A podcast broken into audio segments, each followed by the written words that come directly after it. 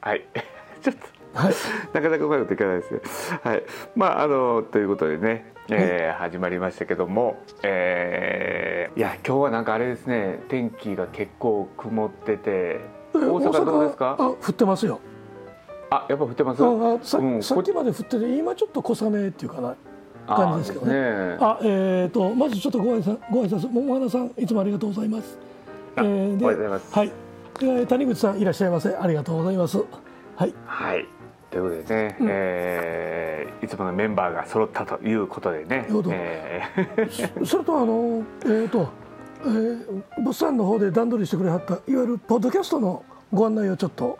あ、そうですね。うん、はい、あのスマタブの方でもね、あのえー、お知らせはしたんですけども、えーポえー、このクラブハウスで、えー、撮った分ですね。えー、に関して、えー、今度からポッドキャストの方にもちょっと上げていこうということで、えー、今ね、えー、あちょっと待ってくださいね。あ切れちゃった、うん、あ大丈夫かな？あよし。すみません。なんかね通知が入るとね録音がね切れちゃうんですよね。ああきましたいきました。うん。はい、でえー、っとですね。あモテモテ、えー、でポッドキャストにもね、えー、このクラブハウスで、えー、配信した分を、えー、一応アップしていこうということにしています。はい、うん、で、えー、できる限りですねあの僕らが喋ったものだけを上げていくようにしてますのであのもしね、えー、後で挙手していただいてスピーカーに上がってもらった場合とかはその部分はちょっとねカットしながら、えー、いこうかなと思っておりますんで。はいあのもしね、えー、何かご質問とかあればもう全然していただいて、はい、楽な感じでね、えー、参加していただければなというふうにね思います。もちろん、はい、あのえっ、ー、とポッドキャスト上がってもいいよと。おっしゃっていただける方でしたら もう大歓迎でございますから、はい、そうですね、いずれにしてもまああということですね。はいであのクラブハウスの分だけじゃなくてねオフトーク、えー、スマタベタトーク内でやってるね最後のオフトークのコーナーも今、えー、ちょっとずつアップしていってますんで、うん、はいまあ、そちらもね、えー、もし、えー、聞き逃しがあればね一応聞いていただくのもいいのかなと思ってます。はい、はいえー、ただ内容は本当に薄っぺらいなと。いやまあうち全体的に薄っぺらいですかね。ええんちゃいますか？はい。えー、ね、まあまあね、そんな感じなんですけどもね。うん、はい。まあということでね、えっ、ー、と今日でえっ、ー、と十一回目ですね。十一回目ということですね。はい。はい。あれですよね、十一回でこれまあうちの場合ってね、一週間に一回しかやってないですけども。うん。もう気が付いたら11回11週経ってるってことですよねやり始めてから。はいはい。早いですわ。あっという間ですけどまあなんやかんや準備であのいわゆるポッドキャストに上げて上げれるのが、はい、今上がってるのがポッドキャスト2回分上がってるということですね。あそうですね、うん、はい、で、えーと、オフトークの内容のものが、えー、今2月からの分が全部上がってるので、うんうん、えー、多分ね10個ぐらい上がってるのかな？10分ぐらい、ね、10分ちょいか。うん、はい、はい。えー、なんですね。でちょっとね僕ねもう最初から全部ねあの音のチェックもあるんで全部聞いていってと思ったあの一個思ったことがあったんですけども、ええ。えー、オフトークの時はほぼほぼね、えー、ガジェットの話をしてないと。はい。はい、この前マイヤンさんにもね突っ込まれたんですけどもね、ええ、あの全然してないやんみたいなね話になって、うん、でまあクラブハウスは聞いてるとちょこちょことねあのガジェットの話が出てきてるので、はい、えー、よりスマタブに近づいてきたのかなと、うん、まあでも感じよね。まあまあ、うちガジェットの紹介はあんまりね 得意じゃないというかそうですね、他の他のあの YouTuber さんに任した方がそうです、ね、より正確でしょうから。うん、はいということですね。えー、ということですね。はい。うん、まあそれでもねちょっとね、えー、ガジェットやね、えー、通信に関することはねお話ししながらとは思ってるんですけども、はい。はい。まあその中ね今日もねちょっとなんかねネタがないかなと思っていろいろ調べて、えー、っとあったのが、うん、あそうですね。あのアマゾンの Fire TV、うん、Fire TV じゃない Fire HD はいはい。のあの10ですね。10の分が、うん、えー、今度は新たにね、えー、バージョンアップして、えー、登場ということで5月26日、うん、えー、販売、えー、出荷予定かな、うんうん、はいということなんですけどもね、はい、これ具さん見張りました？あのえっ、ー、とね内容は。えっ、ー、とねお知らせが来てたあお知らせ来てました。えっ、ー、と買わへんかっていうやつ。あなるほど。あのアマゾンの。あほんでもうその言葉通り ポチッと。ポチってしてポチってポチってないポチってない。あまだ、はい、まだポチってないですか？あの、うん、えっ、ー、とうちあのそんなに相方と2人だけやから。はいはいはい。端末そんなにいらんのよねうん、なるほど。まあ確かにね、まあ、今でさえもねかなりの端末量がねありますし、はい、なのでまあ必要かなとかちょっと思い始めてるというね、いいのはいいよ。メモリ上がってるし。それ、ね、値段値段がまああの iPad と比べたらあかんねんけど iPad でなんでこんな高いのって逆に思うからね。いやそうですね。いやだからほんまにねあの手頃な値段でまた今回もね、うん、出してくれてるという感じなんですけども、うん、まああのね細かいスペックはねもう Amazon のページ見ていただくとね分かるんですけども、うん、なんか大きなねあの、まあ、変更点としたらまあえー、っとディスプレイのね、えー、明るさがね10%ほどねアップしたとか、うんうん、ねえー、ラムの容量がねアップしたとかっていうあたりがね、うん、あの出てるんですけども、うん、僕その中でね記事を読んでてあ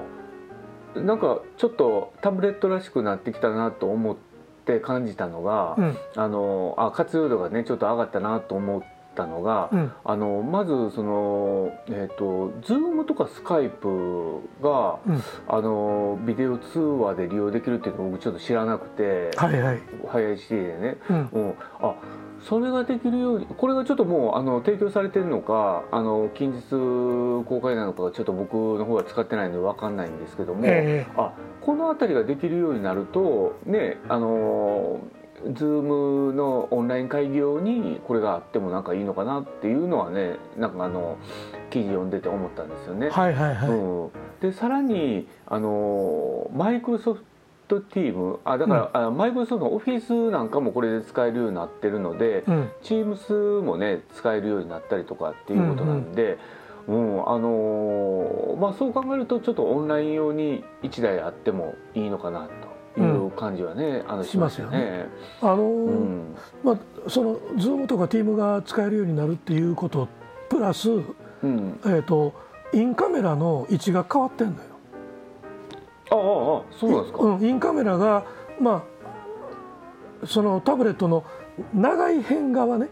はいはいはいはい。長四角でしょ？形が、はいはいはいはい。今までインカメラの位置って長四角の短い方の辺についてたんや。あそれが長い長い方に移動してるからもうまさに、えーと、ホームワークであったりリモートワークでのいわいわゆる、えー、かズーム会議 ティーム会議用の端末として使うっていうことも完全に意識してるなという。あらこれちょっと大きい点ですね。大きい点です大きい点です。そうかそうか、うんうん、今 iPad でもね縦の部分にあのインカメラがついてるけども実際にあのやる時っていうのはねあの横向けてやりますから、うん、ああそうか。あ、うん、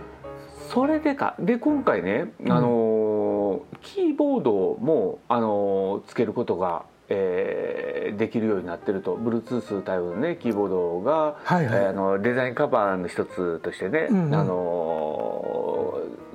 えー、やることがね可能になってるっていうことで、うん、うん、でこれがだからついたことによってねあのオンライン会議の時って必ずチャットをやっぱり必要とするじゃないですか。うん、うん、だからその時にあのよく考えたらタブレットでやるとそのねチャットする時にいちいちあのソフトキーボードを出すとその方で画面が占有されちゃうから嫌やなと思ってたんですよ。うんうん、でこれでまああのキーボードもついちゃえばあのほんまにオンライン用としてなんか1台あっても全然悪くないのかなというところですよね。うん、価格手頃ですしね。うん、うんでマイクロソフトのね365は1年版がセットされてるねエッセンシャルセットとかっていうのもね販売、うん、えー、もされるみたいなんでそうすると 本当に、うん、あこれだから考えたらあれですよね。なんかあの企業さんがねあのなんだろうちょっとした会議用にね持っとくっていうのもありかもしれないですよねこれって。うん。あでとりあえず配れと。いや社員に配れっていう位置づけかな？うんなるほどね。うん、あそうやねあのちょっとそのズーム絡みのところでいくとね、うんうん、あのズームのあの今度画面がどうもね、えー、変わるあえっとね背景っていうかギャラリービューあるじゃないですか。はいはい。うん、あれがねなんかねあのえー、っと今までは、うんそうグレードアップされて、今まではもうあの格子状にこうね、えー、っと人が配置されててみたいな感じだったんですけども、えー、なんかねあのえー、っと背景がなんかあの何えー、っと会議をしている写真ななんて言ったらいいかな、はいはい、えー、っとよよその配置っていうかその会議の風景っぽい配置の中に顔がはめ込まれるみたいな感じのことができるようになるみたいなんですよ。そんな感じですよね。うん、でそれによってあの今までみたいに格子状であってあなんとなくねあんまり会議してる感がなかったもしくはあの、イメージがね今までもうそのどこのとこも同じようなね感じだったとこを、うん、あのズームがね今回ちょっと違う背景で、えー、配列することができるようになったっていうのがねなんかちょっと面白いなと思って。うんままあ、だだだんだんあのズーム疲れとかねあのネガティブな言葉が出るようになってきたから、はいはい、なんとかちょっと あのそんなことないよっていうのを告知したいんやろね。まあまあそういうのもねあるでしょうね。あそうなんですよね。だからまあまあね、あのー、今回それで FireHD が、うん、あのー、そういうふうにしてちょっとオンライン会議でもね使いやすくなるっていうことであればね、うん、うん、なんか一つの端末として持ってても悪くないのかなっていうふうにね、うん、思いますね。なありありですかねこれはね。でまあ科学的にも家族一台ずつ持ちやっていうメッセージかもしれませんしね。アマゾンの。そうなんですよね。恐ろしい。いやまたこれはね、ちょっとこうね、えー、購入リストの中のね一つにね入ってしまったかなみたいな感じですよね。うん、まあでもあの発売がね5月26でちょっと後になるからね、うんうん、もうちょっと早くしてほしかったなっていうのは、ただ予約は受付始まってますよ。あそうですね。予約はそうですよね。うん、うん。うんまあねそんな感じでございますけどもね。そうなんですよね。はい、まあということでね、えー、ガジェットネタはこれぐらいにしといてね。はい。えー、っとですね今日ねあのそれ以外の記事もなんかないかなと思って見てたら、はいはい、あの公衆電話の、うん、あのニュースがね、えー、っと飛び込んできてて、で公衆電話の国の設置基準が緩和されるということで、うん、なんかあの公衆電話自体が台数が約4分の1に減るということなんですよね。うん、うん、で今までなんかあの、えー、っと市街地に公衆電話を置くときにはあの500平米に1台っていうふうに、まあ、義務付けられた分が、うん、今度は 1km の、えー、平米で、えー、1台というふうな、形になるということなので、はいはい、あのまあ、要はそれによって台数を、えー、これだけ設置してなあかんという基準を緩和することによって、まあ、その、えー、プラス台数も減らすと。うん、うんいうことなんですよね。でまあ一番大きなところでいくともうあの公衆電話使われることがほぼないようで、うんうん、であのその1台の公衆電話を見た時に全く稼働してない公衆電話もあったりとか、うんうん、っていうことででそれを維持するのにねやっぱかなりの赤字がえー、出てるということなので、うん、まあ、あのその基準を緩和することによって、うん、まあ、そこを適正化に持っていこうというね、えー、ニュースが出てきたんですけども、うんうん、まあ、あの公衆電話に詳しいグッさんとしてはどうでしょうか、やっぱりアホやなと思ってますよね。あのえーと、必要ないところに置く必要はないですよ。はいはいはい、けどね、えーと、ニューヨークなんかは、うん、えーとまあ、ライフラインとして大事やっていうことが決まってるわけですから。はいはいはいだから、えー、とバス停のところに公衆電話はあるんです。うんうんうんでバス停のところの公衆電話はそこはインターネットにつながる w i f i の拠点でもあるんですよ。ああはいはい。ハイスピードにつながる。うんうんうんでそれはちゃんと区画として整理されてるんですよ。うんうんうんうんじゃあ街角にそういうインターネットアクセスポイントみたいなところが公衆電話いわゆる有線のえー公衆回線を基盤にちゃんと出来上がってるんですよね。うんうんうんうんうん地震のないニューヨークでさえしっかりそんなことになっとるわけですよ。はいはいはいはいはいうんで、えー非常事態で、まあ、ニューヨークは大きな停電もありますから、うんうんうんあれですけど非常電源もついてるわけですよそこは。うんうんうんうん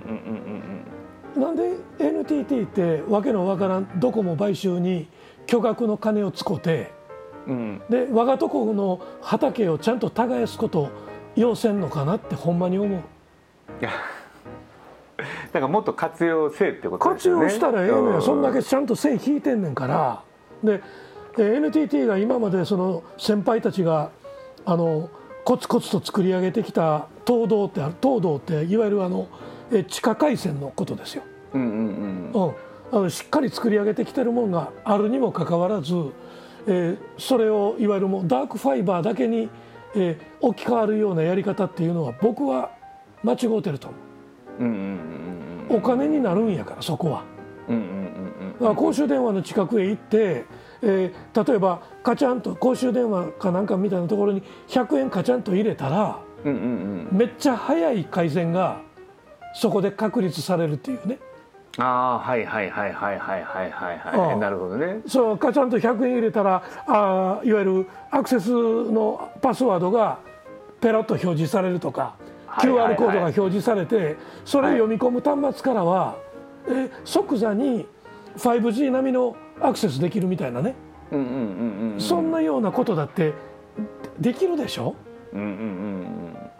電話ボックス公衆電話やけど電話ボックスもどんどんなくなっていってる中でねうんうんうん。全部残せとは言わんけど、うんうんうん。それ宝の山じゃん。って思うね。ん。なるほどね、うん。はいはいはいはいはいはいあでえっ、と夕方になったら w i f i 難民行さんおるで。いや大阪はまだね。はいそうですね。人少ないやん。ですけどね。あけど東京なんていうのはあの山手線一個一個の駅がはいあの京橋大大阪鶴橋並みに混んどるわけやんか。はいはいはいそうです やろ？で、はいい朝のは8時から10時ぐらいまでは、はい、えーアンテナ立っててもはい繋がってへんやろ？はいはいうん。それやのになんでこんなことすんのかなって僕は思う。うんなるほどね、うん。いやほんまに。うん。だからななんかねそのねグさんがよく提案あの提唱してるねそういう活用をしていけばほん本当にねあのなんだろうそこであの収益は出なかったとしても違う部分でねあの活用度が高まってあのうん。必要とされるっていう感じはするんですけどもね。いうことやと思うけどね。ほんで、ねえ。今やったらいわゆる、えー、とスモールエリアの 5G っていうことも言われ始めてるわけやんか。工場内域内 5G とかねそういうふうなことになっていってんやったとしたらうんうんうん俺公衆電話ボックスはアクセスポイントの強力なその何なんていうのツールになると思うんやけどね。うん、そうですね。僕らもいうん、あどうぞどうぞ。どえー、とあの災害の時っていうようなことを考えてっていうのはそれは分からんではないけど、うんうんうん。災害の時だけ見てたってあかんやん。うんうんうん普段どうやって使うのかっていうのこそ初めてインフラとしてうんうん。大事なわけやかうんら、うんうん。まあ、なんかなんかボタンの掛け違いっていうかな、うん。うん。うんそうですね。う。ん、あの総務省が、まあ、あのルール決めてるわけやんか1 1キロ四方に1台とかなんかいうような決め方をしてるわけでしょ、うんうんうん。あの今はね500平米に、うんうんあの1台ですね。うん。でほんまにねなんていうのあのコロナ対策のことにしてもね、うんうんうん、コロナって世界中にわーっと広がってきたのは世界ほぼ同時じゃないですか、うんうんうん、中国の武漢がどうとかっていろいろ言うけども。ということは世界中の国が用意どんでコロナに立ち向かっていくっていう、まあ、半年1年の開きはあったにしても、ほぼ全世界共通の脅威にほぼ同じ時期にさらされてるわけやんか。はいはいはいはい。でそこからスタートしてコロナ対策どうしていくのっていうのが試されてるわけやんか。うんうんうんうんだから用意どんで、まあ、オリンピックの年やから例を例えて言うと 100m の競争でスタートラインに全員が、えーと、ゴールに向かって並んでてでスタートの姿勢をとって用意ドンって言うた時に日本だけ立ち上がってくるっと反対向いて反対方向へ 走り出してるっていう感じがすんねんけどどう思う？まあ、そのこの公衆電話も同じように見えんねん俺は。あなるほどね。はいはいはい。うん、ちなみにね、グさんね、うん、あのその公衆電話僕あのまあ今回この件があったからね、いろいろ調べて、うん、あこれ変えた方がいいなと思うことが一つあったんですよね。はいはい、で何かって言ったら、あの公衆電話とかその、まあ、普通の、えーと、有線の電話ですよね、うんうん、あの距離によって、うん、時間によって料金が変わるじゃないですか。うん、はいはい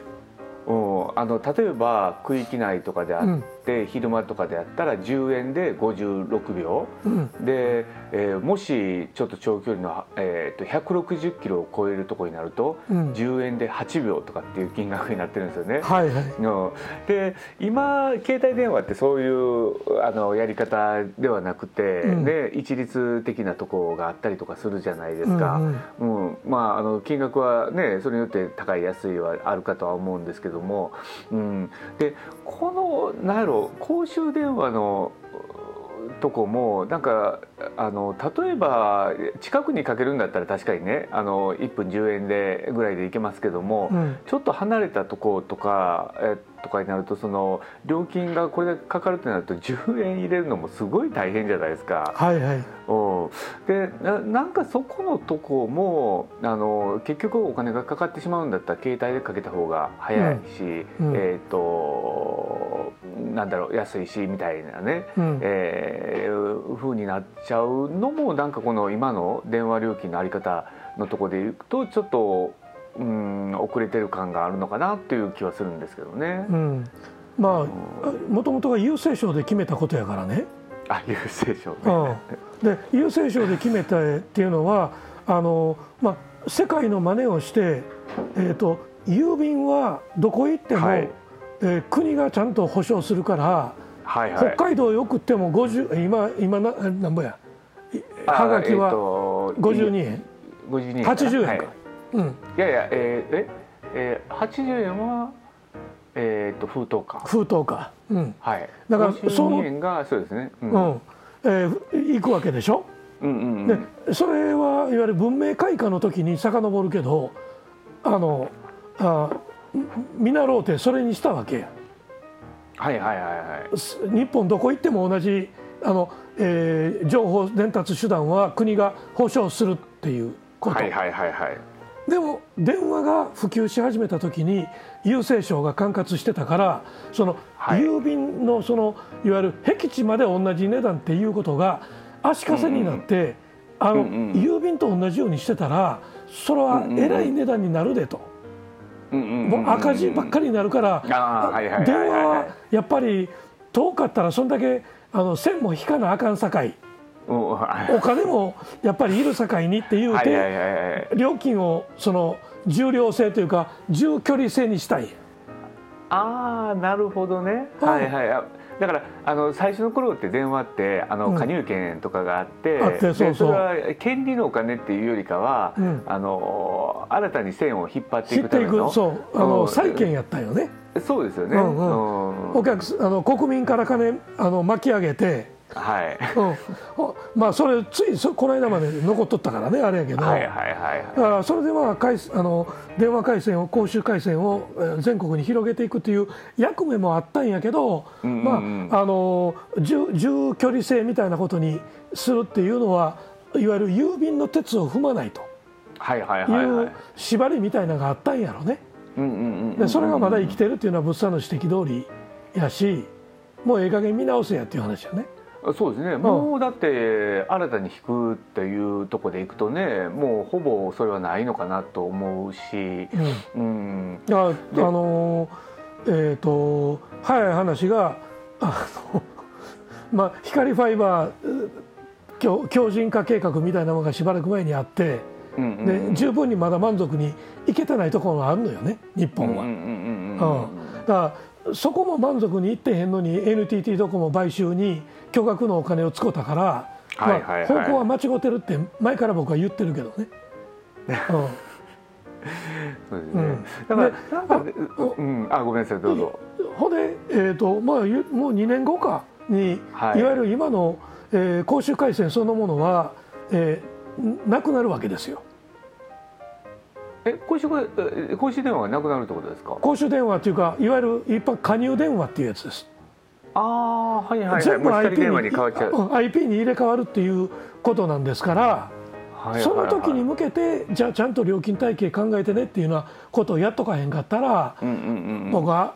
まあいわゆる第二電電みたいなところにどんどん負けていくと思いますけどね。うん、そうなんですよね。うんうん、だからあのその変えていくところで言えばね、うん、あのそのさっき言った10円入れてチャリンチャリンで100円入れてみたいなねとこをっていうのは今にしてみたらもう本当に何やろあのその小銭を持ってる人って今少なくなってきてるじゃないですか、うんうん、あの僕も最近ずっとねあのクレジットとか、うん、あのドコモバレーとかねあの楽天ペイとかこう使ってたりとかするから、うん、あの小銭の入れてるとこをほぼ開けなくなったんですよ。うんうん、でそこの小銭が何本入ってるかも、うん、もう最近ちょっと覚えてないぐらいになってて、うんうん、でそれがもしなんかねあのどうしても電話をかけなければっていう時に、うん、えー、10円が必要100円が必要っていうとこれは結構きついなと思いながらね。使われへんでしょ？ほんでましてやそれが高いって思うと、もしねあの楽天ペイとかあのペイペイで使えたとしても、うんうん、金額がね爆上がりするんやったらちょっとそれは怖いしってなっちゃいますもんね。うん、じゃあ一時が万事あのなんていうのかなあの貧乏臭い方へ貧乏臭い方へ流れてるやん？まあ、今物産が言う言うてることがあってあ公衆回線を公衆電話網をしっかりと整備するっていういわゆるコンセプトみたいなのが戦略があるんやったらねコインも使えるけど、えーと、いわゆるかざすだけで支払えるような公衆電話を作ればええねんや。ああそうですね。はいはい、うん、だからそういうふうなことにしていけばええのにできへんでしょ、うんうんうん、だからスマートフォン持ってねえからもう公衆電話いらんやろっていうふうに思うねんけど、あその大臣がアホなんか役人の上におるのがアホなんか分からへんけど公衆電話っていう形だけしか捉えてないやん。うんうんうん、そこに網の目のように張り巡らした公衆回線網っていうのが、うんうんうんうん、そのままあのどうすんの？ちゃんと使ってやった方がええよってほんまに思うねんけどね。うんうんうん、そうですね、だからね今ね公衆電話を使う人のね、あのーとこでマネタイズをこうしていくとしたらね、うん、公衆電話を使う人のメリットって何やろうって考えたんですよ。うんうんうん、でそうすると今の携帯電話って、うん、えーと、何かに使うと絶対足がつくじゃないですか。うんうんうん、あの履歴も残るしログも残るしって感じですけども、うん、さそれごっつ危ない方向へ話いってる いやだからなんかねその残らないメリットっていうのが逆にあったりとかするのかなと思うんですよね。まあ、それがいい方向悪い方向これあると思うんですけども、あのっていうことになると思うんで例えばね、あの企業間でね、えー、どうしてもあの他にバレたくないね話をしたいということであればね、うんうん、えー、公衆電話をねあのー、うん、えー、利用するとかね。なるほど。はい、じゃあ公衆電話まで歩いていくっていう位置情報は把握されんねんで。は いそうか公衆電話に行ったっていうところは残るんか、ね、公衆電話のところまで行ってこいつ携帯の電話電源切っとるやんっていうことになったらはは公衆電話で何かやったなってあの なんかあのどっかのココマーシャルであ綾人さんはいはいはい、が言うてたようなことになるんじゃない？なんかそうか GPS もじゃあ切っとかなあかんとかなあかんっていうことですよね。なるほど、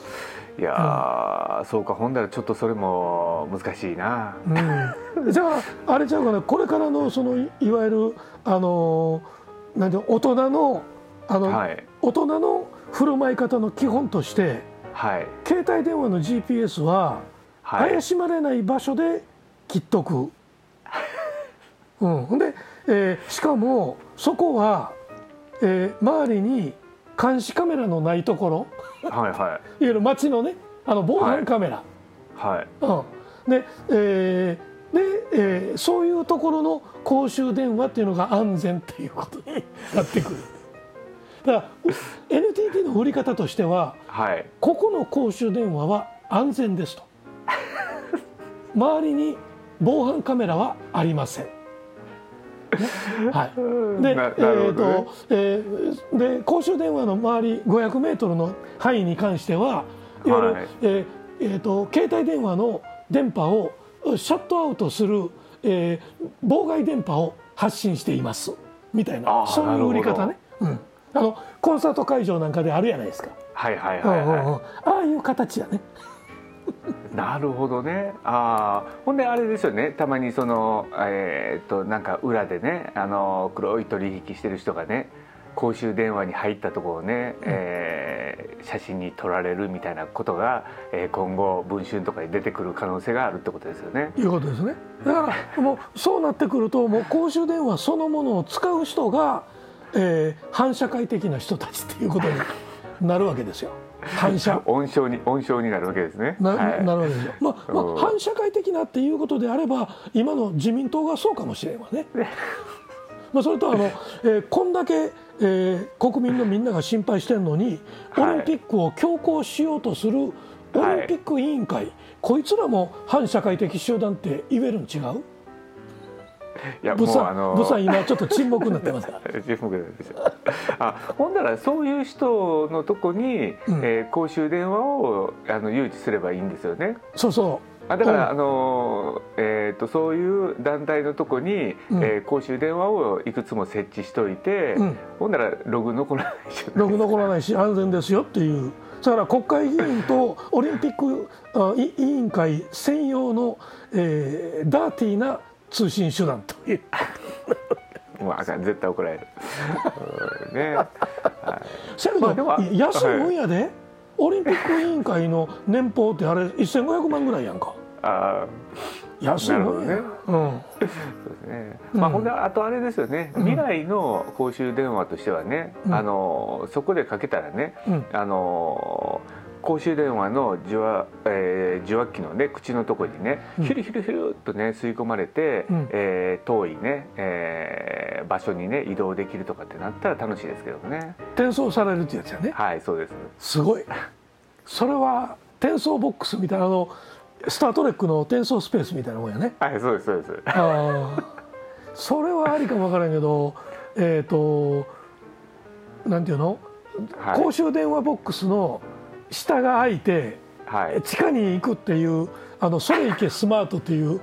スパイモンの喜劇が昔あったけどね。大好きやったけどね。うん。そうかそうか、はい、まあまあねもうほんまにまた今日もね、はい。えー、横道にねそれすぎた感はありますよね。いやえっ、ー、とやっぱり ICT に沿った形になってたと思いますよ。今日こそはあのね、えー、真面目な？真ん中を王道に歩けるかなと思ったんですけど無理でしたね。うん、はい、なかなかあかんと思うわ。それあのその ICT の王道を語るって言うんやったら、はい、あのあの僕がもちろんあれやねんけど物産物産のキャストから変えんとあかんと。うん。あれですね、はい、あのなんとかねあの公にデビューできないかとねあのこんなあの誰も来ない時間帯にねするのではなくて、うん、ねあの皆さん来てくれるような時間帯にしたいとはいつも思うんですけどもね、うんうん、えー、こんな身のない話をね誰も聞きたくないだろうなと思いながら。それ今ちょっとブスあのそれ、はい、あの桃花さんとさ谷口さんに申し訳ない。申し訳ない、ね、お付き合いいただいてもうほんまに。もうだからいつも申し訳ないなと思ってね。はい、ね、もう逆にこっち側からあの桃花さんとねあの谷口さんに？は、うん、あの投げ銭をしたいぐらいなんですけどね。おきにっていう感じですね。だ逆投げ銭とかあったらめっちゃ気楽やな。それ買収行為ですはい賄賂です、はい、でお金払って視聴率を買うっていうやつでしょ？はい、電通がやってるやつですよね。ありがとうございます、はい。えー、ということで、えー、はい、あそうや。あ反社会的集団電通でございましたね。はい、失礼いたしました。ああともう一個。パソナもそうでした。はい、えー、ということで、えー、と ICT ピックアップオフトークボリューム11今日も散らかったままお開きということに なりそうでございますが、ねはい、えーとあの最後にあの桃花さんそれから谷口さん、えー、お話何かあるということでしたら挙手をお願いします。なければこのまま終わりたい。あ桃花さんいきますよ。はい。どうぞうございます。おはようございます。はい。買収されてる桃 いつもありがとうございます。いつも楽しい話をありがとうございます。いいえ。もうほんまにもうねあのいつもね俺をせなあかんと思いながらもねなかなかできずに 来てますけども。ほんまにね。桃原さん今回のあのアップルのその発表みたいなのはどんなふうに捉えてありましたですか？いやーなんかマック綺麗な色だなと思って、うんうんうんうん。あのあ久しぶりにちょっと買いたいなっていう感じです。ああそうですよね。やっぱちょっと綺麗のはいいですよね。そうですね。やっぱ色、うん、カラーリングがさ、まあ、アップルさん増えてきたので、うんうんうんうん、楽しいなと思いながらなるほど。はいありがとうございます。ね、あの本当にねなんかいろんな部屋にあの合うデザインっていうか色なんでね、うん、うんだからもう本当にリビングとかに置いても全然ねいいかなと思うし、うん、うん、なかなかちょっとやっぱりインパクトありましたね。そうですね。うんう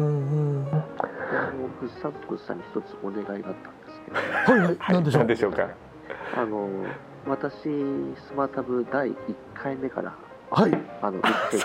ありがとうございます。あの、ありがとうございます。えっ、と、メールで、あの、あの、いろんなご相談みたいな、あの。ね、いただいておりましたですからね。はい、ありがとうございます。それで、あの、私がずっと見てきたの感想として。はいはい。あの、物産も物産も、本当に、あの、シャイな方で。え？ご自分たちのことを全くお話しされないなっていうふうに思ってまして。いや、そうですね。今回あのクラブハウスとポッドキャストもされるということだったので、はいはい。はい、あの古くからの視聴者として、うん、はい、物産と物産の簡単なあの声の名詞というんでしょうかね、はい、なんかそういうあのお二人の紹介をちょっと聞きたいなと思って。あそうですか。ありがとうございますえー、えちなみに桃原さんどのあたりが知りたいですか？えっと今までのそのまあまあ経歴みたいなのと現在何をされてるか。ああああそうかそうか。なるほど。はい。ああいいですね。はい。えー、グさんと違うからいきますか？えそうですねただね、えーと、僕はあのまずじゃあグさんからどうぞいきますか？言える範囲で。言える範囲で、はい、えっ、ー、とねあの大学の時に親父のやってる会社が倒産したんです。で借金めちゃめちゃ業者になったんで大学の時からがあのあのまあ、乗ってたトラックに乗り始めたんですよ。うん、あの大学大阪芸大なんですけど芸大、えーと、一応休学っていう形で、えー、トラック乗り始めて、えー、家族に仕送り借金返すみたいなそんな感じがずっと続いててで途中でトラックでは金にならんからいうことで重量の大型トレーラーに乗ったんです。30トン積みのトレーラーでででもその当時無法みたいなもんで無法ものばっかりでしたから30トン積みのトレーラーのに、えー、名前出さないけど千葉の大きな製鉄所から山口君今日70トン背負えるかって言うて倍以上積んで帰ってきてみたいなことが普通にあったんですよね。その当時で手取り70万とか80万ぐらいでした。えそんなにもらってたんですか？それぐらいになってたんですよね。あのただし、えー、千葉を出発して大阪へたどり着くのは3日後ですからね。地べた走りますから。あそうであの遅いですから、まあ、倍以上積んでるから。うん、っていうのが、えーと、28ぐらいまで続いてました。で、えーと、大学の同期にあの、えー、もっぺんデザイナーに戻りたいっていうふうに言ったら「お前もデザイナー無理」っていうふうに言われてただ僕はあの大学の時に友達の論文とかなんか書いてたんですよねあのでお前文章書けるから書いてみって言われて京都の語学学校の年間計画みたいなのを書いてそれが通ったんですよ。ビギナビギナーズラックですよね、うん、それからずっとコピーライターです。コピーライターとプランナーで、えーまあ、その友人に助けられの、えー、というようなことでずっと来てでもともとメカエレクトロニクス系に興味があったっていうのであの、えー、パソコンの、えー、パンフレットであったりとかもう皆さんよく覚えてはるようなパソコンやったりとか、えー、車とか。また車とそれから電機メーカーさんは僕 NDA で縛られてるから喋られへんですけどね。まだ契約としてあの守秘義務が課せられて課せられるので、えー、なので僕のあの企画総合 PCB っていうのはホームページも作っていません。うん、もう余計なこと書いたら絶対あかんのでっていうそんな感じでした。なので今もそれは一緒です はい。だからグッさんあれなんですよね。ずっとあのライターとして来てて。そうです。文章書きまあ、そのテクニカル系であったりとか、うん、まあその先ほどメカ系であるとかっていうのが結構多くてっていうところなんですよね。ねはい、トランシーバーのメーカーさんのはもうずっと続けてたし、であのー、流通系ですよね。百貨店さんなんですけどあの今年280年ぐらいになるのかな？あの百貨店さんなんかのいわゆる、えーと、もうメメメインのお手伝いみたいなことも一部してたりしましたですからね。なのでまあもともとはまあ文章書きですから、うん、デザイナーに、ね、デザイナーになり損なった文章書きですよね。そんな感じいつもねあのあのコメントっていうかあの説明欄のところはねあの他にはないちょっとね独特な書き方になってるっていうのもそれなんですよね。まあまあまあ遊びですけどねそれはね。そうですね。うん、物産はあれですよね。はい、あのそうそうですね。うん、あであの一応ねグッサンと知り合ったっていうのが実はグッサンそれ以外にもイベント関連をずっとやってて、うん、で携帯キャリアのあのイベントのはいわゆる、えー、コピーライターとして販売促進を企画した中の一環としてそれがあったということなんですよイベントの販売促進イベントですね。はい、はいでそれであのイベントのその販売促進でやっておられる中で、えー、たまたま僕がそこのあの携帯キャリアの、えー、あキャリアじゃないかメーカーかの、えーと、イベントにあのディレクターとして参加した時に、えー、グッさんに、えー、声かけられて「ちょっと飯行かへんか?」って言って誘われたのがまず、えー、きっかけかなというところですね。ちょちょっとだけ補足させてほしいけど、うん、LGBTQ ちゃうからね。あの男性に声かけてご飯行こうかっていうのはそういう意味で言ったんと違うからね、はい、それは一応ちょっと言うとかんとあげてちょっとちょっとごめんなさい、えー、クリスさんがあの、えー、はい、入室いただきました、えー、どうもありがとうございます。まえー、クリスチャン美容師さんあ参加いただきましてありがとうございます、えー、ということでございます。そうですね、はい、はい、でそれでその時にあの知り合ってでそれからなんか知らんけどこう結構馬が合うような感じになって、うん、であのずっとお仕事も一緒にしててっていう感じなんですねでその時にあのグッさんに、えーと、携帯キャリアの講師の枠があるからやれへんかって言って誘いを受けて。であの僕もそれあの今までイベント関連とか多かったんですけどもそっちの方にあの講師業の方に、えーと、スイッチしたというところですね。はい、で僕はもともと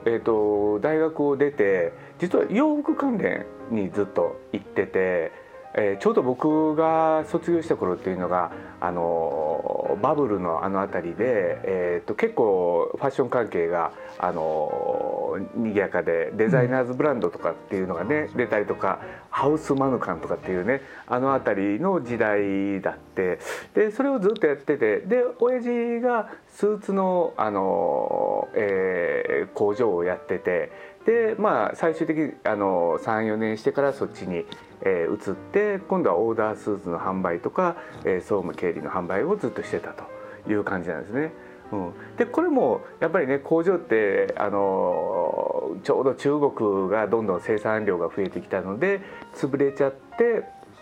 であの親父好きなことやっていいよって言われたんで IT 関連に入ったという感じですね。うん、でそこからずっとやってグッさんとも知り合ってであの、えーと、ウェブ関連の仕事をしたりとかで、えーと、あと、えー、ICT のあのシステムの、えー、SE 的なこともしたりとかですねで今はあの子どもたちにロボットプログラミングを教える仕事をしているというような感じですね。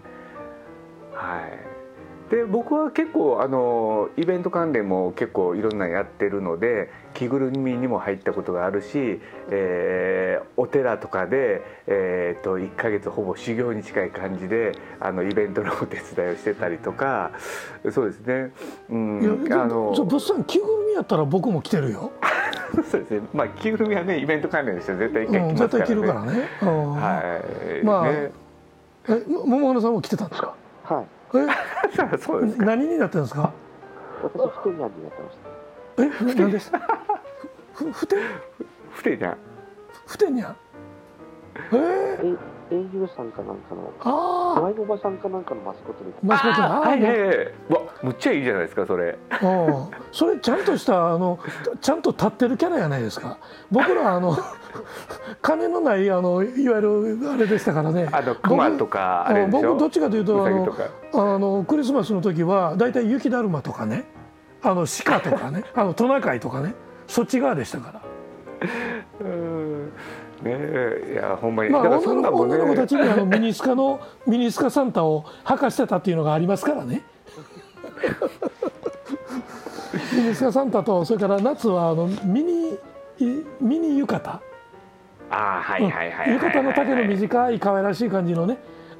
そういうのがもう,、まあ、もうメインでしたからね、うん、そうですね、まあ、昔のね結構イベントとかってあの、えー、コンパニオンの人ってほんまにモデル事務所から来てる人がね、うん、多かったんですけどもね、ね。うんうん、はい、だからもうほんまに丁重に扱わないとね、あのそんなミニスカート履かしてね、うん、なんか変なことさしたらもうどれだけクレームくるかね。そういうことですよね。あのでまずスポンサーから切られますからね。ややこしいことするとね。えー、人集まれへんかっても切られますけど。妙なことしてもダメでしたからね。そうですね、うん、まあでも本当にねあのいろんな仕事もしてきましたけどやっぱグさんとね、講師として知り合って全国渡り歩いて、っていうとこがあってでその仕事がねなくなった時にあのもう本当にえー、どうしようってこのままやったらあの講師としてスキルがね、えー、どんどん落ちていくなっていうのがきっかけでこのスマタブが始まって、えー、もう気が付くと9年10年になったという感じですね。はいもうあのいつもあがくんでね2人ともね。うん、まあまあ、はい、ずっと悪あがきがずっと続いてて多分ええー、棺桶の蓋閉まるまであがくんやろうなという感じでございますね。はい、そうか。でもあれですよね。今桃原さん言ってくれはったようにあの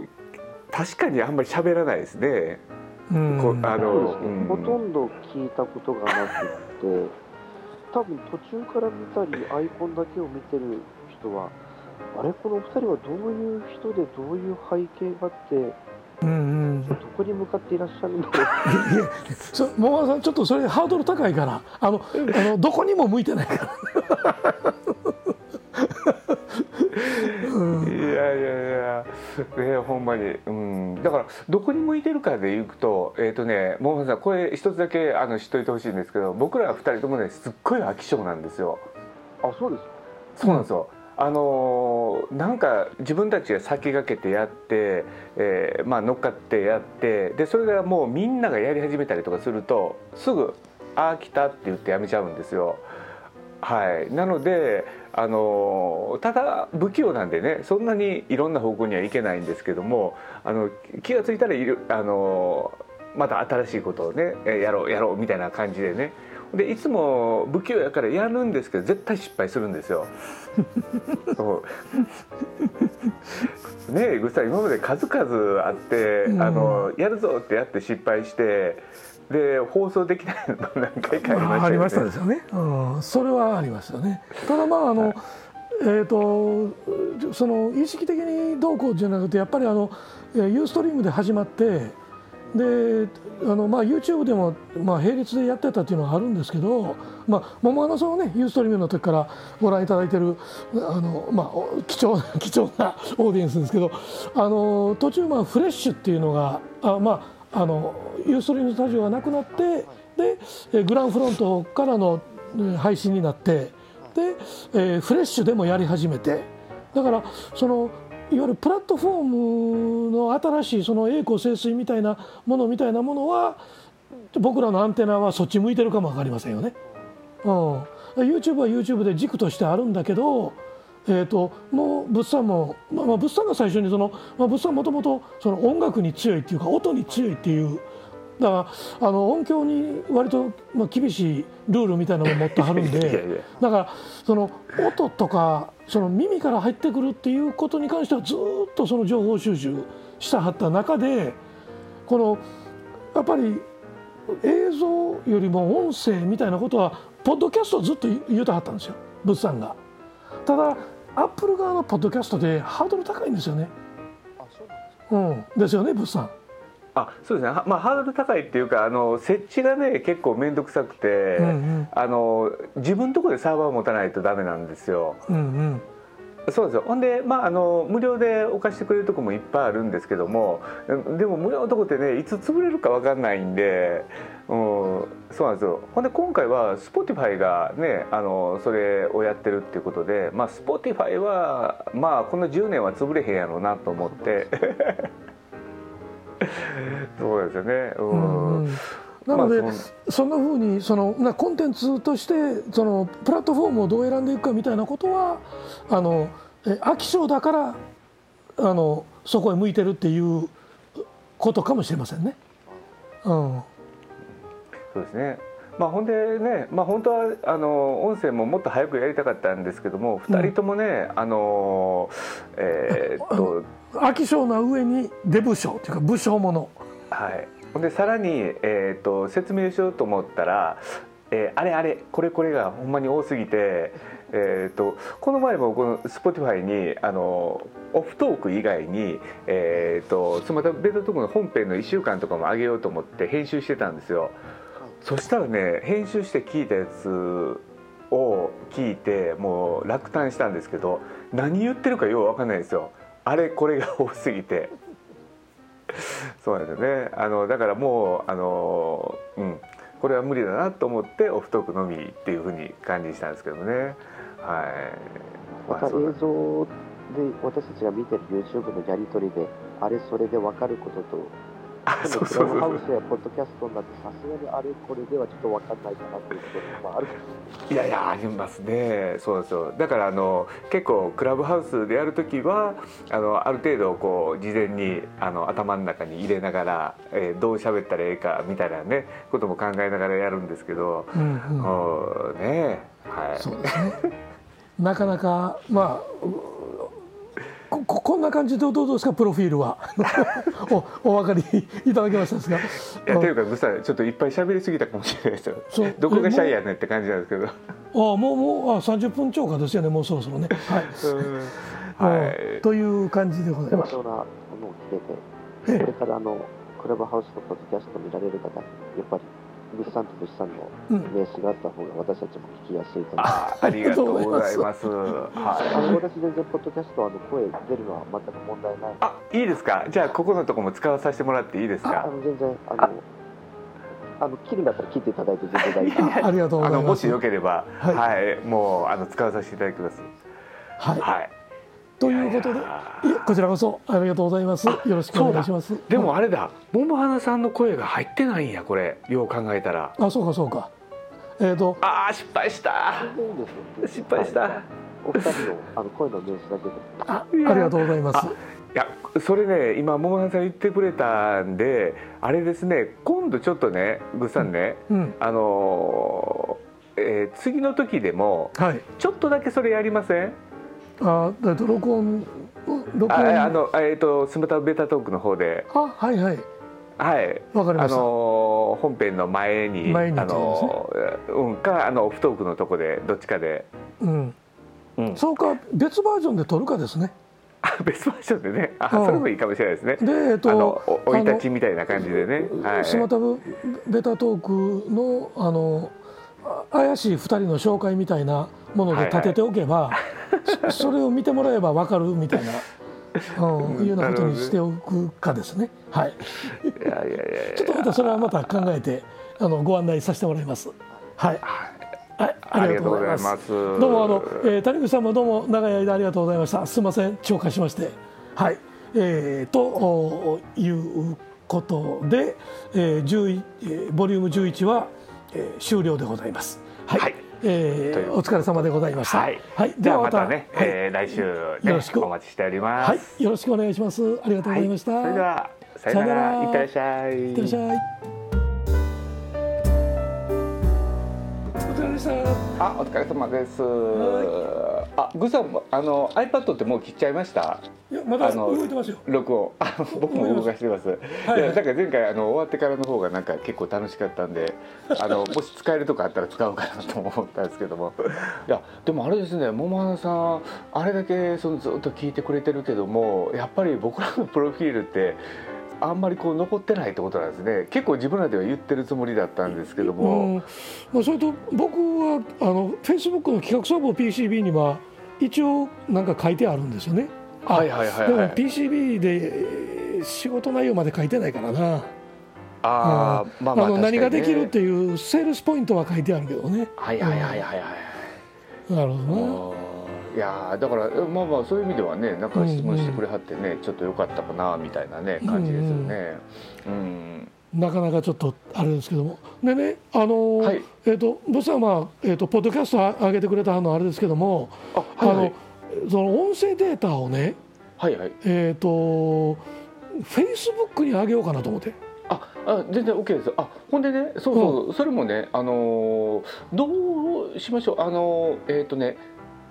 一つね案としてね、えーと、うん、スマタブ、えーと、ベタトークの G メールあの今持ってるじゃないですか。はいはい。はい。で G メールがあるということは、うん、あのえっ、ー、と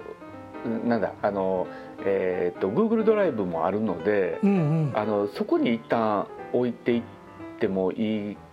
かなとも思ってますし、はいはい、まあ、その都度できた時にグッさんの方にメールで送るのでも全然 OK なんですけども、うん、あなるほどなるほど。あこうしましょうか、えっ、とね、えー、ドライブに1回置くので、うんうん、あのほんでそれを僕がリンクでグッさんのとこに飛ばすのであはいはい。はい。でそれであのそこからアップしてもらってもいいかなと思ってるんですけど助かります。いっぺんまあ僕もあのフェイスブックのユーザーって結構そのリテラシーあんま高ないのよね。見てるとね、うん、だからあのどうなんかなとは思いつつもやけどもせっかくコンテンツとして物産きれいにほんであのイヤホンで聞くとねしっかり音になってんのよ。いい音ですよ。うん、だからあのいい感じですよね。うん、であの後ろの音あの音楽にしてもね、はいはい、だからあちょっとクオリティよそと違うクオリティ高いなと思いながら聞いてて。なのでもったいないなと思ったんで。フェイスブックでちょっとなとか思い始めてるもうもう全然。ほんで僕がねフェイスブックやっぱり今やってないので、うんうん、もしよかったらあのぐさんにあげてもらえるのが嬉しいのと。了解です了解です。はい。あとオフトークとかねクラブハウスで、はい、えーと、とりあえずあのアップしたらあの、うん、ぐさんの方にあのメール送るので、はいはい、あのツイッターとかアップするのもまたちょっとお願いできたらなと思って。昨日あの物産から、えーとスマタブの方もああのオフトークの方も上げてもらってるのがあのあったんですけど、えーと、どうやってその告知していこうかなというふうに考える間がなかったんで昨日の。あ分かります分かります。なので、ちょっとまあ、あのこの連休中なんかに追いついて何か、はい、うん、連休前連休の係ぐらいに告知が順番にできていったらみんな聞いてくれる可能性も高いじゃないですかあそうですね連休でね、だからそのあたりもちょっと狙いながらということでちょっと。もうお任せします。すみませんが、はい。で、えっ、ー、とまあ思ったんですまたベタトークっていうことで ICT ピックアップオフトークをスマタブの中に入れてしまってますけど、はいはい。これなんかスマ IT あ I ICT ピックアップオフトークっていう形で別立てにした方がええのかなとも思い始めてるんですよ。ああそうですね。なんかねもうちょっとねあのーうん。あ一応ねえっ、ー、とあのスポティファイの中では、うん、なんかね分類分けできるように一応なってるみたいなんですよ。で、ね、なっててね一応やってるんですけども、それがなんかあんまり反映されてなくて、うんうんうん。うん、でなってるんであのえーとまあ、もうちょっとたまったらそれで分けてもいいかなとは思ってるんですけどもね。でもう一個思ったんですけどね、うん。うんうん、まあ、いつも4月ぐらいになんかなんか変わったことを僕らするやないですか。スマタブで。ね、今ね、えーと、スマタブ1週間と 2kids 4kids の2つのコンテンツで、はいはい、こう交互に喋ってるっていう感じですよね。はいはい。はいはい。うん、でもね僕思ったんやけどこのおあのブサも昨日かおととい言ってたいわゆるあの動画で見るのは時間を拘束することになると。はいはいはいはい、動画で見せるっていうのが。1時間半付き寄ってくれる人たちはその例えばキューブさんにしてもみんなはええねんけども、はいはい、あの後から入ってくる人にとってはハードル高いよね。なのでねここ思い切って、うん、オフトークは残すけども、うんうん、スマタブの本編を、うんうん、あのえー、今はまあ結構コンテンツ盛りだくさんにして。はいはいはい、30分ずつ喋って、えーはいはい、っていうふうにやってますけども、うんうんうん、これもあの交互に喋るのは毎週週交互に喋っていくのは同じにしても、はいはい、1週間だけにします？ああ全然いいですよ。はいだから1週間、うん、スマタブベタトーク、えー、1週間あのスマタブ1週間それねいいかもしれないですあの僕もねちょっと思ってて、うんうん、であのその1週間を持ち寄ってもいいかななんか思ってるんですよね。うん、ああなるほど。いやあのちょちょっと待って持ち寄るのはあのあれやわあのえっ、ー、と持ち味が薄れるもん。ああそうかそうか。うん。物産の個性で出てくる1週間と僕の1週間は全く味が違うもん。確かに全然違いますね。あのアンテナ向いてるとそうですね。アンテナの向きが違いますもんね。そうアンテナの向きじゃあ同じそのアンドロメダ星雲目がしてんねんけど、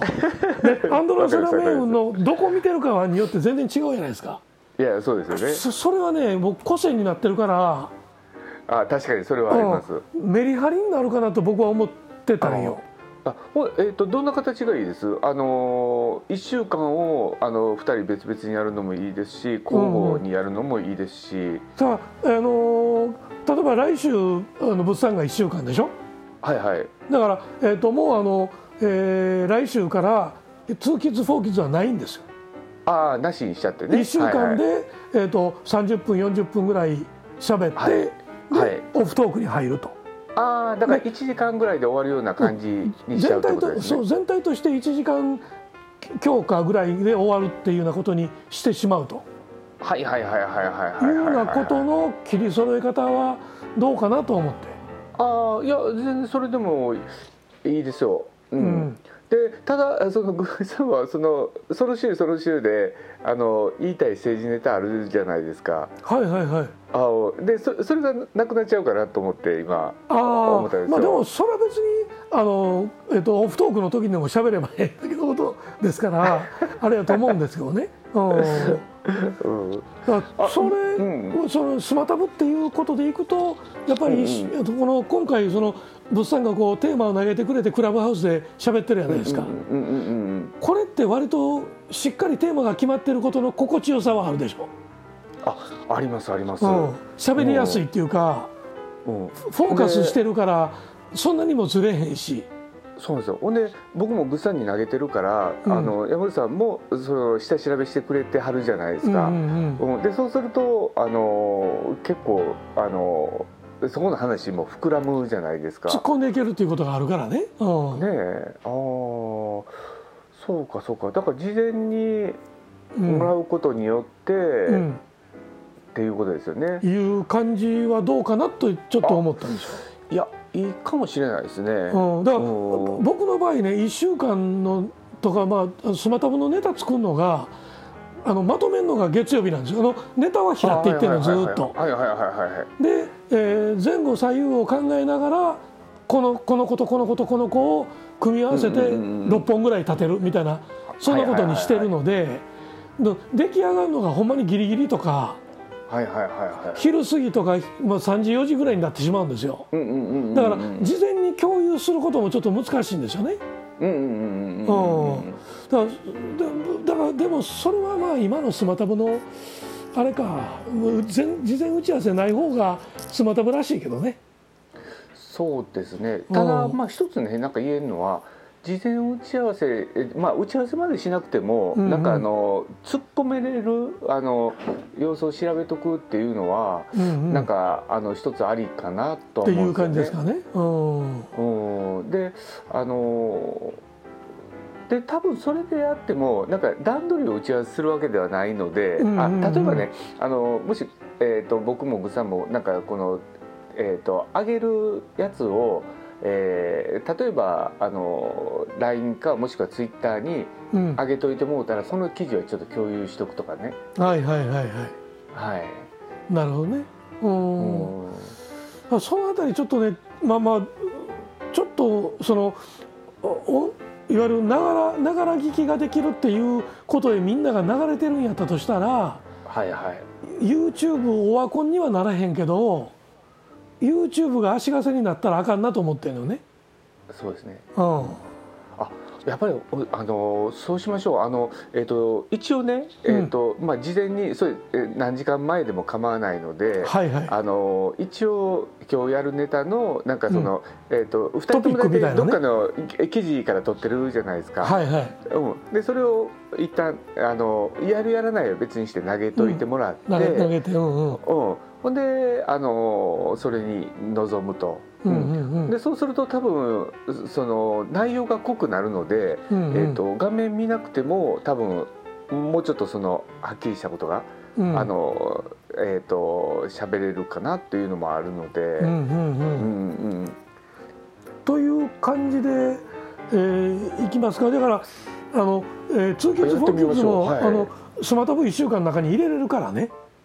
あそうそう。ねあの、うんうんうん、あの通勤ネタやけどもみたいなことで言ってスマタブ1週間の中に入れれるから、うんうんうん、だからもうスマタブ1週間で、えー、絞っていくかですねまあ物産来来週1週間やからあのあれやねんけど、それにちょっと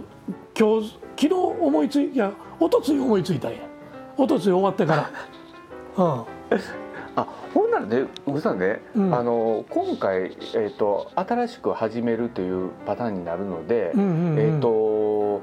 次のあのー、1週間もう一回物産やってもらうことってできます？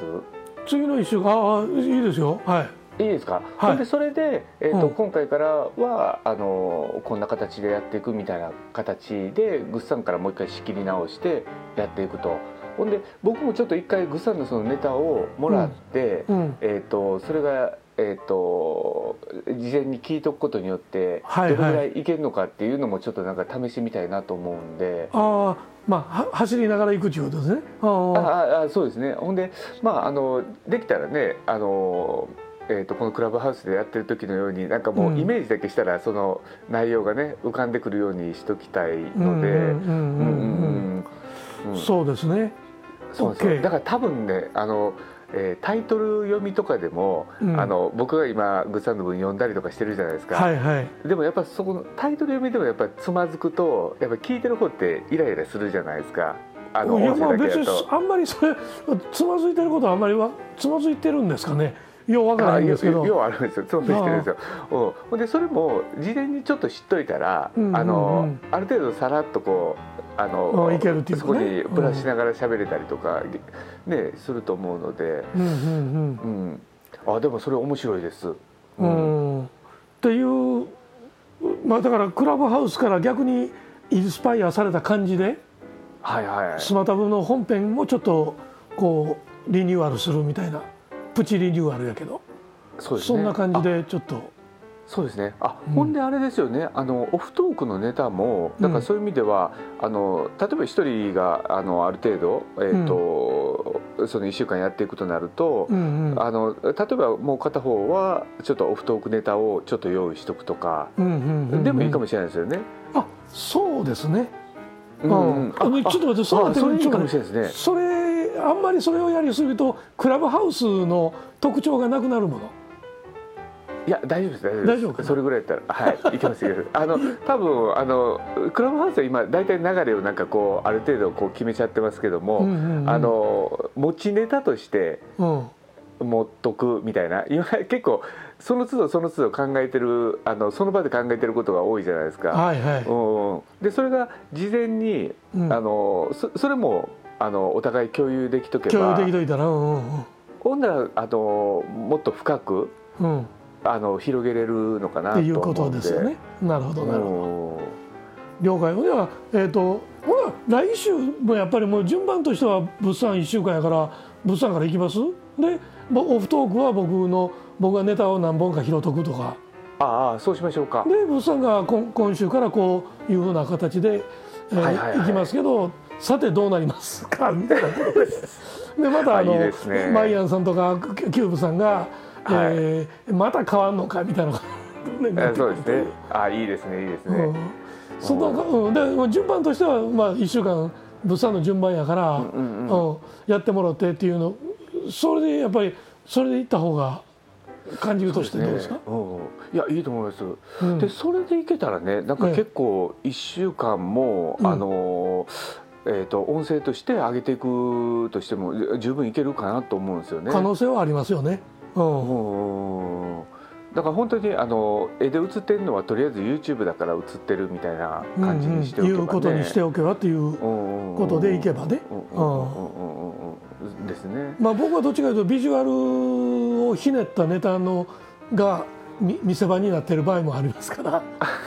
例えば、ね、昨日おとついのゲームオブスローンのところに小泉入れたりね。それがええなことをやりやってしまいますからあれですけども、ね。うん、まあでもあっこもねあのー、まあ、まあ、あれは別に事前になくても全然 OK なんで、ね。うん、ほんでその時にそれをできるだけビジュアルでこう言葉で置き換えれるように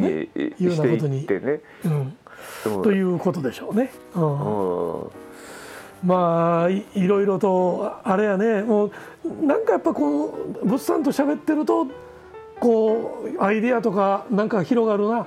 いやそれは僕も同じですよ。やっぱりねあれですよね。あのやるのに対して、うん、あのネガティブなその意見じゃなくてやっぱ前に進もうとする意見じゃないですか、うんうんうん、だからやっぱそこが面白い、ね、おもろいですよね。うん。という感じではい、また新しいことするなという。